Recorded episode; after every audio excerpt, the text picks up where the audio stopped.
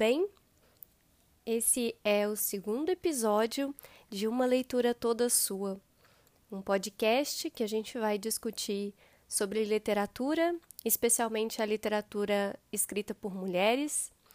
E meu nome é Gabriela e sou eu que vou falar com vocês agora nos próximos minutos. Eu quero agradecer muito a quem mandou mensagem pelo Instagram, dando feedback quem mandou mensagem também pelo Twitter, falando sobre o podcast. Esse início, assim, principalmente, é muito importante para mim, porque eu não tenho muita experiência nesse sentido, nessa questão da edição de som, essa questão de podcasts. Então, todas as contribuições de vocês foram incríveis. Então, muito obrigada por terem parado um tempinho para escutar o podcast e depois voltado e comentado comigo sobre o episódio. O episódio de hoje o assunto desse episódio, ele na verdade estava decidido há algum tempo já, e há algum tempo eu já venho estudando para falar com vocês hoje sobre a Sylvia Plath.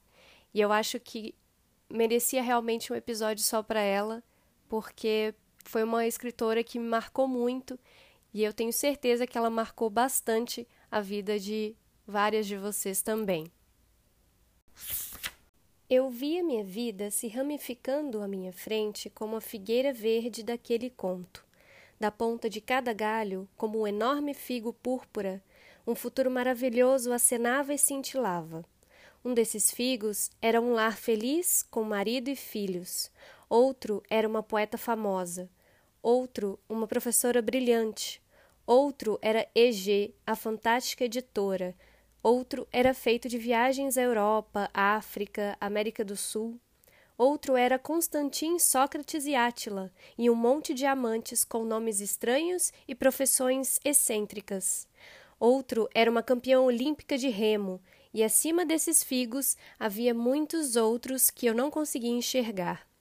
Me vi sentada embaixo da árvore, morrendo de fome, simplesmente porque não conseguia decidir com qual figo eu ficaria. Eu queria todos eles, mas escolher um significava perder todo o resto, e enquanto eu ficava ali sentada, incapaz de tomar uma decisão, os figos começaram a encolher e ficar pretos, e um por um desabaram no chão aos meus pés. Sylvia Plath nasceu no dia 27 de outubro de 1932 em Boston, nos Estados Unidos. Portanto, ela é escorpiana, o que explica bastante coisa nas suas obras. Ela foi reconhecida principalmente por conta das suas poesias, mas de fato o seu livro mais célebre é de prosa, é um romance chamado A Redoma de Vidro. A Sylvia Plath, ela foi casada com Ted Hughes, outro poeta britânico, e teve dois filhos, Frida Hughes e Nicholas Hughes. A Sylvia Plath é uma daquelas escritoras, né, uma daquelas artistas que ganham notoriedade por coisas que não são propriamente a sua obra, o que é muito triste, né? Porque o que as pessoas fazem é colocar o holofote principalmente pela morte, pela forma que a Sylvia Plath morreu. A Sylvia Plath ela se suicidou com 30 anos de idade, se asfixiando com gás é, de cozinha, né, com gás do fogão. E isso fez com que a mediatização em torno dela fosse bastante mórbida, né? As pessoas acharam aquela morte bastante espetacularizada e resumiram a Silvia a isso. Então eu acho que o episódio de hoje vai ser importante justamente para a gente tirar um pouco desse foco e colocá-lo em lugares mais importantes. Então, A Redoma de Vidro foi o único romance publicado pela Silvia Plath. Ela publicou o livro alguns meses antes de falecer e esse livro, aqui no Brasil, ele foi editado pela Biblioteca Azul, que é um selo da Globo Livros, e até hoje ele é discutido é, não só em vídeos, como em clubes de leitura e entre as pessoas, porque ele realmente é de uma intensidade incrível assim. O meu livro ele inclusive está todo marcado e não teria como ser diferente. Bom, a Redoma de Vidro fala sobre uma menina chamada Esther Greenwood, que dizem ser o alter ego mesmo da Sylvia Plath. Esse, esse é, livro, na verdade, ele é uma semi-autobiografia. Então, é aquela autobiografia com alguns elementos bastante ficcionais, né? Que a gente não sabe exatamente o que, que aconteceu, o que, que não aconteceu. Apesar de que eu acho sempre que biografias e autobiografias a gente nunca tem como provar todos os fatos que aconteceram durante, durante o decorrer da narração, né? Mas enfim. A história do livro, então, vai falar sobre a Esther Greenwood, que vive nos subúrbios de Boston, vai estudar numa universidade muito renomada e dentro da universidade ela consegue um estágio numa revista feminina de grande circulação em Nova York. Então ela vai passar uns meses lá em Nova York, morando com algumas das suas colegas de, de universidade, de estágio, enfim. E vai vivendo aquela vida tão glamurosa, tão incrível, que ela até cita aqui que todas as meninas na época queriam viver. Mas ao mesmo tempo, ela precisa lutar contra uma doença, a depressão. E também é, essa narrativa do livro e, e, até a própria luta da personagem com a depressão, ela é intimamente ligada com a vida pessoal da Sylvia Plath, que também tinha questões é, com a depressão. Alguns dizem que era depressão, alguns dizem que era transtorno, transtorno bipolar. E né, fica difícil até da gente diagnosticar, porque, enfim, não somos psicólogos ou psiquiatras mas é, é uma história extremamente intensa de uma, de uma leitura que, por mais que ela seja densa e triste em vários momentos, ainda assim ela tem uma linguagem leve, uma linguagem que vai te levando pelos caminhos da Esther muito facilmente. Eu lembro quando eu li esse livro, o meu livro está todo marcado aqui, é, eu não conseguia parar. Eu realmente via como a Silvia Plath ela conseguia dar nome às, a alguns sentimentos, algumas sensações que eu não sabia descrever, e ela conseguiu colocar em palavras justamente aquilo que estava passando na minha cabeça. Como é difícil, né? Você tirar um, o, o que está na nossa alma, ali impregnado na alma, e ela conseguia fazer isso facilmente. Eu sempre costumo falar muito desse livro para as pessoas, tanto no Instagram quanto no Twitter e todas as redes sociais que eu posso, porque esse livro, de fato, ele me marcou muito, bastante, assim. Muita gente vem me perguntar se, ah, é, será que eu leio porque eu estou num momento meio, meio mal da minha vida e tudo mais. E eu acho extremamente difícil recomendar nesse sentido, porque, assim, é, quando eu li esse livro, eu também estava muito, muito triste. Eu estava assim, num período péssimo. E para mim, foi um livro que bateu como um consolo, né? Eu tenho alguém que me entende nesse sentido, assim. Mas pode ser que para algumas pessoas é, dê, acenda algum gatilho e não seja uma leitura realmente muito leve de se fazer. Então eu recomendo ir um pouco com calma, é, tentar ler numa época que você não está tão tristinha e tentar se aventurar por essas páginas em momentos felizes, assim, porque são muitos dos ensinamentos que valem a pena serem tirados daqui. Outro livro que a gente tem acesso aqui no Brasil é Ariel, um compilado de poemas da Sylvia Plath que ela deixou em cima da mesa dela antes de morrer. E o Ted Hughes organizou, enfim. Ele publicou, ele fez questão de publicar depois. Mas para além dos, dos poemas incríveis, né, das, da produção incrível, é, poética que a Silvia Plath tem, o prefácio é de suma importância porque ele foi escrito por uma das filhas da Sylvia Plath, que é a Frida Hughes. E tem um trecho nesse prefácio que eu acho importante, que é justamente o que eu estava tentando fazer com esse áudio, com esse episódio de hoje. Eu vou ler para vocês. Eu não queria que a morte de minha mãe fosse comemorada como se fosse um prêmio. Eu queria que sua vida fosse celebrada, o fato de ela ter existido, vivido até o limite de suas possibilidades, ter sido feliz e triste, atormentada e extasiada e ter dado à luz a mim e a meu irmão. Acho que minha mãe foi extraordinária em seu trabalho e corajosa em sua luta contra a depressão que a perseguiu por toda a vida. Ela usou cada experiência emocional como se fosse um retalho que pudesse ser reunido para fazer um vestido maravilhoso. Não desperdiçou nada do que sentia, e quando, no controle desses sentimentos tumultuados, conseguia focar sua energia poética e dirigi-la para obter um grande efeito.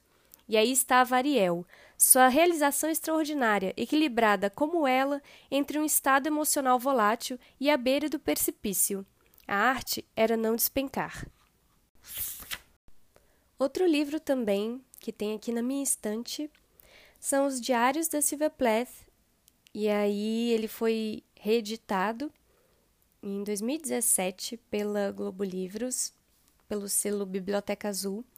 Eles fizeram esse recorte, né, dos anos de 1950 a 1962.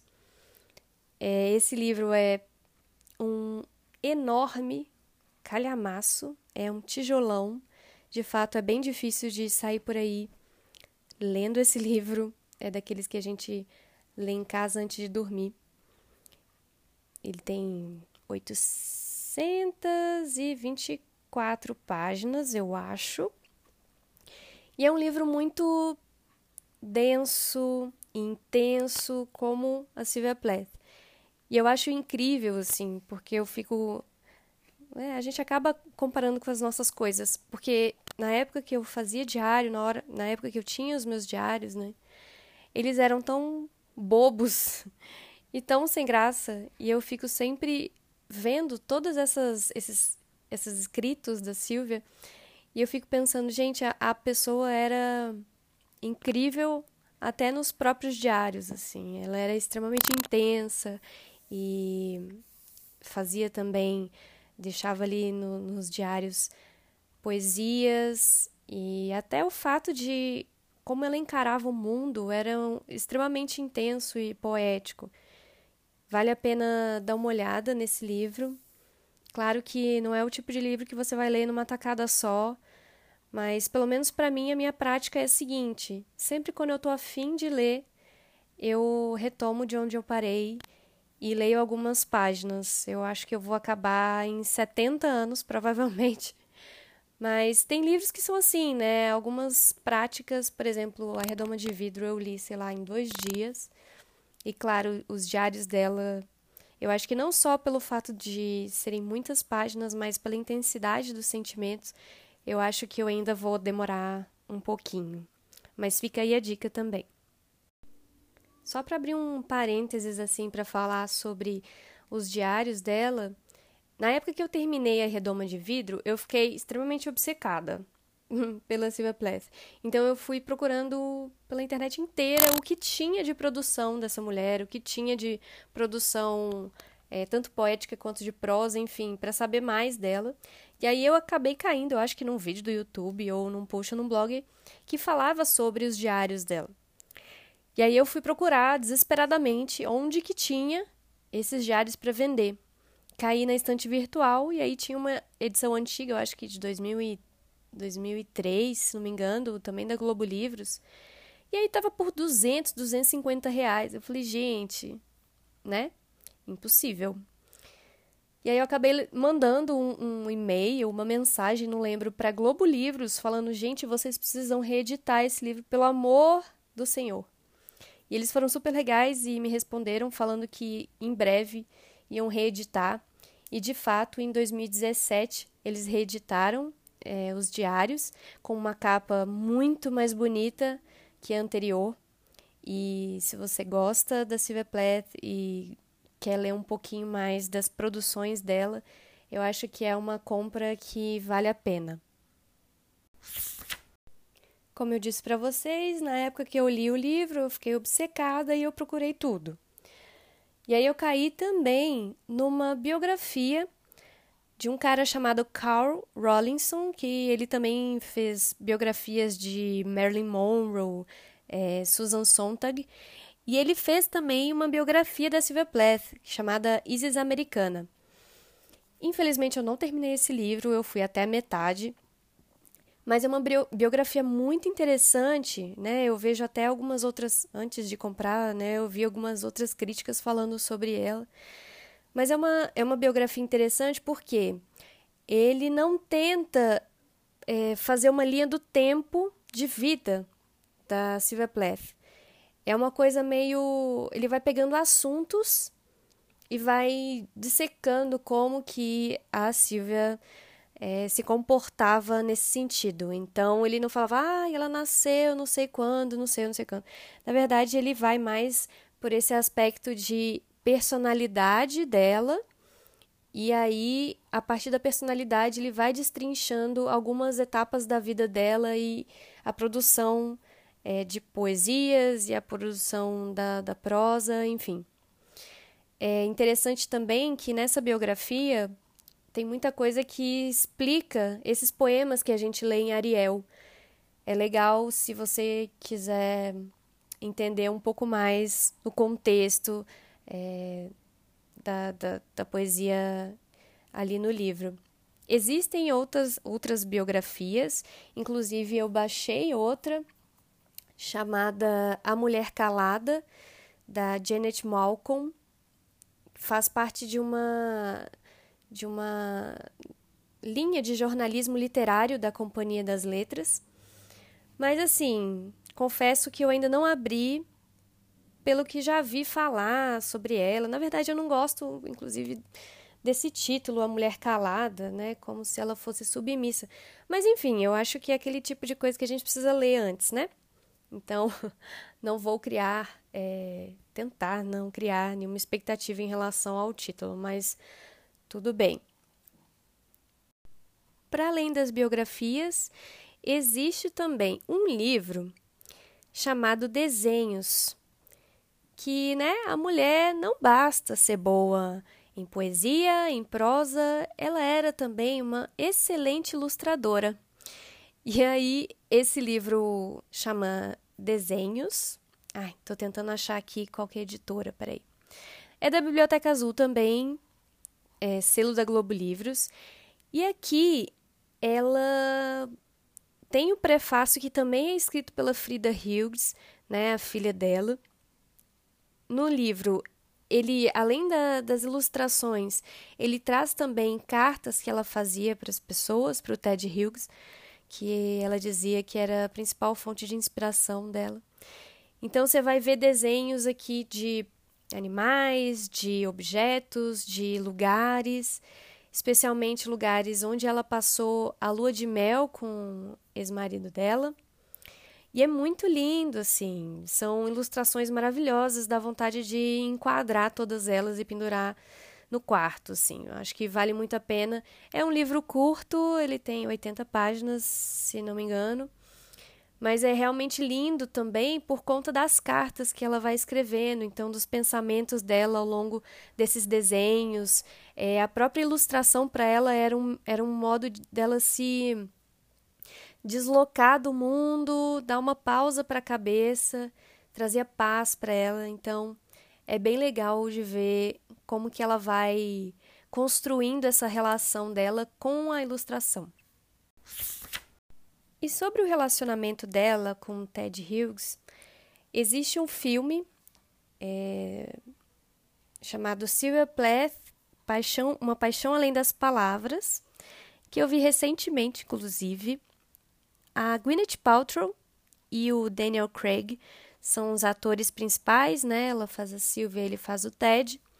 Esse filme mostra mais ou menos como era a relação dos dois e se trata, né, enfim, de um relacionamento, mais um dos milhares de relacionamentos abusivos que a gente é, tem conhecimento, infelizmente. E o Ted era uma pessoa extremamente abominável, traía Silva Plath e ela, como ela já tinha um quadro de depressão em decorrência da morte do pai quando ela tinha uns 9 anos de idade, foi um relacionamento que piorou ainda mais, né? Então, digamos que este homem ele não ajudava e atrapalhava muito toda a situação. Mas é interessante também ver. Eu vi algumas críticas, na verdade, sobre esse filme falando que a Silvia não era bem assim, que eles colocaram ela muito submissa, muito perdida nas palavras, que na verdade ela era muito mais poderosa que aquilo. Mas eu acho que é interessante para a gente ver uma visão também da história dos dois, enfim, que realmente é uma um, foi um casal bastante conturbado e, e enfim, caras escrotos no mundo literário, não é mesmo? A Silvia, é, eu acho muito engraçado o jeito que eu falo, eu falo Silvia, né? Porque eu sou uma pessoa extremamente íntima da Silvia Plath, mas enfim. é, o que eu acho incrível da escritora é como que ela ela era eu tô tentando achar uma outra palavra para intensa, mas é, é a palavra que define muito bem o que ela era, de fato. Ela tinha esse interesse de, de viver viajando, de ter várias experiências do tipo Jack Kerouac, pegar o carro e sair on the road, é, visitar vários países e, e ser uma pessoa extremamente reconhecida mundialmente e muito famosa e tudo mais. E é interessante como ela tem essa consciência e eu, e eu, eu fico tentando interpretar como que ela se viu numa relação em que ela ficava confinada ali na casa, né? De ter que cuidar dos filhos, de ter que cuidar da casa, de ter que cuidar do marido, se preocupando com as saídas constantes do marido, é, que tinha uma vida social extremamente é, atribulada, né? Trabalhava também como professor, tinha casos com alunas.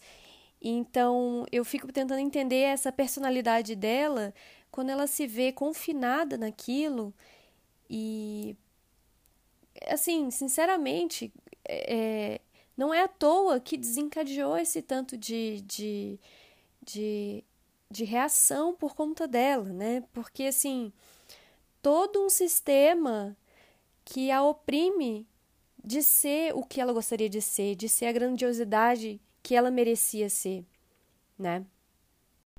Eu acho importante também tirar o estigma desse, dessa morte dela, desse suicídio, porque não é um, um, ser humano que se resume a isso, né? Os seres humanos eles são muito mais complexos e ela em específico era uma escritora extremamente incrível que por muitas vezes ela teve que né, sair dos holofotes por conta do marido, por conta da casa, por conta dos filhos, por conta de inúmeras pressões sociais, mas que hoje a gente tem essa possibilidade de resgatar, possibilidade de mantê-la, na verdade, viva e cada vez mais sendo conhecida por outras pessoas que né, não tem costume muito de ler ou literatura escrita por mulheres ou poesia, enfim. Eu acho interessante a gente enveredar por caminhos diferentes do que, dos que a gente está acostumado, não é mesmo? É claro que a Sylvia Plath, ela merece muitas e muitas e muitas horas de discussão, mas como eu me ative aos 20 minutos, 30 mais ou menos, é, eu quis fazer um resuminho também dos livros que eu tenho aqui, dos livros que eu tenho na minha estante, mas eu indico fortemente que vocês procurem outras coisas, outros livros. Eu acho, inclusive, que ela tem um livro é, publicado pela Globo também, é infantil. Então, vale a pena dar uma olhadinha também é, nele. Se vocês gostaram, por favor, me mandem uma mensagem. Se tiverem algum feedback também negativo, pode mandar também. Estou esperando vocês no Uma Certa Gabi no Instagram e no Twitter, ou por e-mail, oi@gabibarbosa.com. No próximo episódio, para vocês já se prepararem, e eu também, eu quero falar com vocês sobre a cidadã de segunda classe da Bushi Emecheta, que é uma escritora, era uma escritora nigeriana e foi recentemente publicada pela editora Dublinense. Então, até lá, a gente vai conversando sobre ela. Eu pego algumas questões que vocês têm em relação à história e podemos conversar mais uns 20, 30 minutos sobre essa obra que foi uma das minhas favoritas do ano passado. Então é isso. Até mais, um beijo e até a próxima. Tchau, tchau.